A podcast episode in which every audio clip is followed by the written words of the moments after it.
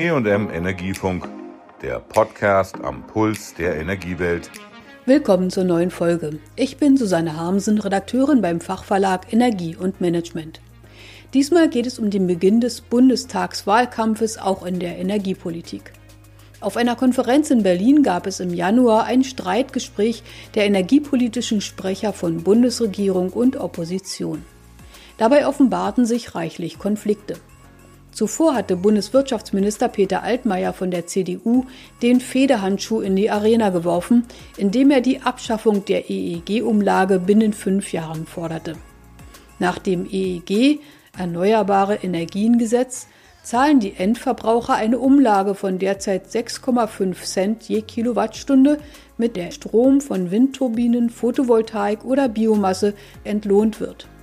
Der Sprecher für Energiepolitik der FDP-Bundestagsfraktion, Martin Neumann, will dies beenden. Wir müssen dafür sorgen, dass das, was jetzt wettbewerbsfähig in der Zwischenzeit ist, also erneuerbare Energien, dass die tatsächlich auf den Markt gelassen werden und dass wir dafür sorgen, äh, dass äh, da auch Rahmenbedingungen äh, vorhanden sind, die geeignet sind, eben diesen Hochlauf zu bekommen. Am Ende steht die Frage Versorgungssicherheit, Bezahlbarkeit, Akzeptanz und Ökologie. Der SPD-Energiepolitiker Bernd Westphal will nicht gleich alles streichen. Immerhin seien dank EEG erst so viele erneuerbare Anlagen entstanden, dass wir nun schon fast 50 Prozent unseres Stroms aus ihnen erneuerbar und klimafreundlich erzeugen. Nur dass die Kosten allein bei den Endverbrauchern bleiben, sei korrekturbedürftig, sagte Westphal. Da ist auch eine soziale Schieflage drin. Von daher wäre es gut, das steuerfinanziert zu machen oder mit anderen Steuereinnahmen das zu kompensieren. Allerdings muss man immer die Frage beantworten, wo kommen die 26 Milliarden pro Jahr her? Das Aufkommen muss irgendwie sichergestellt werden. Von daher ist die These richtig. Die Umlage muss weg, aber nicht das EEG. Sein Koalitionskollege von der CDU dagegen will das Erneuerbare Energiengesetz am liebsten ganz abschaffen. Joachim Pfeiffer. Das EEG ist leider mittlerweile eines der größten Innovationshemmnisse, das wir haben, weil durch die hohe EEG-Umlage, Stromspeicher, Letztverbraucher, Sektorkopplung, Flexibilisierung, Smart Meter, Demand-Side-Management, da ist die EEG-Umlage leider tödlich. Deshalb ist der erste Schritt, die EEG-Umlage muss auf Null zurückgeführt werden, möglichst schnell. Das ist aber nur eine Säule. Das zweite ist, wir brauchen natürlich auch den Ausbau der Erneuerbaren die ähm, Ausbaupfade, wenn man die Ziele ständig erhöhen muss, müssen natürlich angepasst werden. Ausbaupfad heißt dann aber nicht mehr nur im EEG. Wir haben heute ja schon im PV-Bereich, wir haben auch im Windbereich neue marktgängige Ansätze, PPA als Stichwort anderes mehr. Das heißt, Ausbaupfade sind zukünftig nicht nur im EEG abzubilden über Subventionen, sondern eben auch am Markt. Und dann ist der dritte Schritt, dass mit der Beendigung der Kohleverstromung auch das EEG und seine Förderung auch auslaufen muss. PPA sind Direktlieferverträge zum Beispiel vom Windpark an ein Industrieunternehmen oder eine Kommune zu einem vereinbarten Preis je Kilowattstunde. Die Energiepolitikerin Ingrid Nestle von der Fraktion Bündnis 90 Die Grünen warnte dagegen, dass mit einer Abschaffung des EEG der Strom 30 Prozent teurer werden würde. Die erneuerbaren Erzeuger seien längst im Markt, weil sie sich in Ausschreibungen um die Förderung bewerben müssen und ihr Strom an der Börse gehandelt wird. Deshalb plädierte sie in der Nachfolge des EEG für Differenzverträge, sogenannte Contracts for Difference. In diesen garantiert die Regierung einen Mindeststrompreis über eine bestimmte Zeit für neue Energieanlagen. Bewegt sich der Marktpreis aber darüber, müssen die Betreiber Überschüsse zurückzahlen. Ingrid Nestle. Von daher würde ich plädieren für eine Weiterentwicklung oder Ersatz durch Contracts for Difference, die dafür sorgen, dass wir verlässlichen Zugang bekommen zu kostengünstigen Preisen mit maximalem Markt, wie wir es aber faktisch eigentlich heute im EEG schon haben.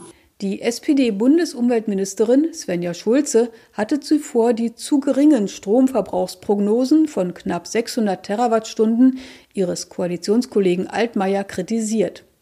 Mehr Klimaschutz, wie ihn die Europäische Union gerade beschlossen hat, bedeute auch mehr erneuerbare Stromerzeugung in Deutschland, sagte sie.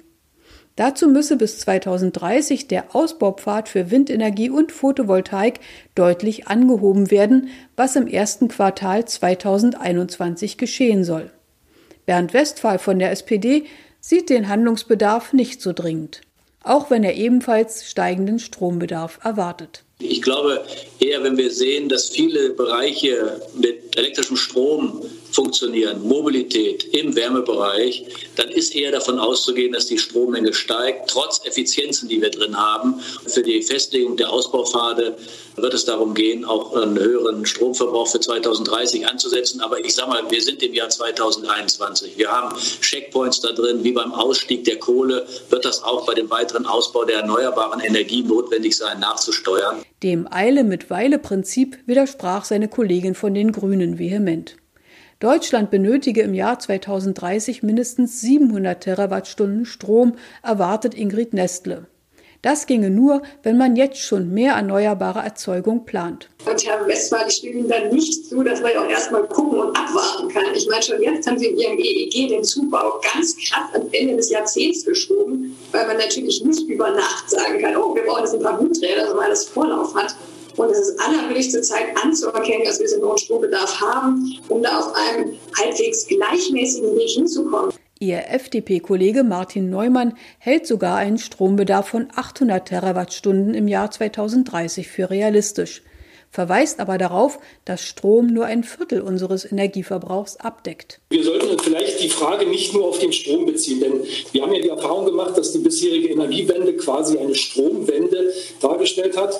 Äh, und äh, wir sind ja auch der Überzeugung oder auch der Auffassung, dass äh, das, was national mit Erneuerbaren produziert werden kann, also wir reden da so im Bereich 800 Terawattstunden. Ich rede aber ganz gerne mal über die Gesamtenergiemenge. Und äh, das eigentlich Credo der Zukunft muss da sein, dass wir sagen, wir müssen viel, viel stärker jetzt mit erneuerbaren Sektorkopplung. Das Thema Flexibilisierung ist meiner Ansicht nach eines der Schlüsselaufgaben für die kommende Zeit. Und dann wird sich zeigen, wie also zwischen diesen jeweils, äh, jeweiligen Sektoren beziehungsweise mit Digitalisierung Flexibilitäten äh, viel besser genutzt werden. Denn keine Kilowattstunde darf dann irgendwo verloren gehen, sondern wir müssen sie nutzen. Und ich glaube, da gibt es ein unendliches Potenzial. Darin stimmte ihm der CDU-Politiker Joachim Pfeiffer zu.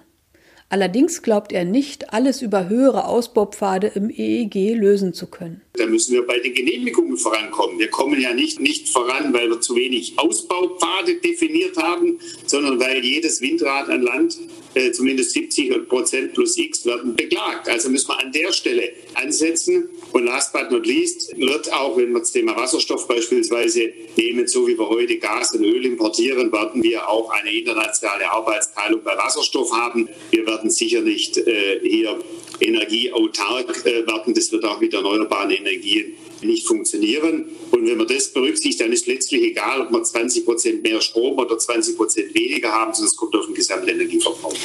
Erneuerbarer Strom muss durch Speichermöglichkeiten, Demand-Side-Management, Power-to-X und andere Möglichkeiten versorgungssicher werden, weil nicht immer genug Wind weht oder die Sonne scheint. Darin waren sich die Diskutanten einig nicht so sehr aber darüber, wie Versorgungssicherheit gewährleistet werden soll. Die Grünen setzen auf grünen Wasserstoff, also welchen aus erneuerbar produziertem Strom, sagt Ingrid Nestle. Am Ende, wenn wir die 100% Erneuerbare geben, werden Gaskraftwerke eine große Rolle spielen. Die werden nicht oft laufen, ja, deswegen kann man mit erneuerbarem Gas betreiben, auch wenn das sehr viel teurer ist, weil man die nur ganz selten braucht, also wenig Gas braucht. Aber wenn man zum Beispiel 60 GW, ich glaube, damit kommt man ganz gut durch bei uns Gaskraftwerke vorhält, es kostet 4% der Gesamtstromkosten heute. Das ist absolut bezahlbar und natürlich spielt das eine Rolle. Ja. Für die FDP ist aber auch Wasserstoff aus Erdgas, sogenannter blauer Wasserstoff, kein Tabu, betont Martin Neumann. Bis wir diese entsprechende Größe erreicht haben, brauchen wir unbedingt auch blauen Wasserstoff. Denn schon, auch die europäische Linie gibt uns das vor. Und ich bin mir mit vielen Experten einig, dass wenn wir wirklich CO2-Emissionen mindern wollen, sollten wir also tatsächlich auch zumindest in der Phase, in der wir uns jetzt befinden, auf blauen Wasserstoff setzen weil ansonsten die notwendigen Mengen an Energie nicht bereitgestellt werden können. Viel Streitpotenzial also allein bei den Energiethemen. Das verspricht einen spannenden Wahlkampf bis zum Herbst und harte Verhandlungen zur neuen Regierungsbildung. Bis zum Herbst aber hat die amtierende Koalition noch einige Versprechen einzulösen, so die Überarbeitung am Energiewirtschaftsgesetz und die korrigierten Ausbaumengen für erneuerbare Stromerzeugung. Das war's zum Thema Energiepolitik der großen Bundestagsfraktion. Tschüss sagt Susanne Hamsen. Das war der EM Energiefunk. Bleiben Sie voller Spannung.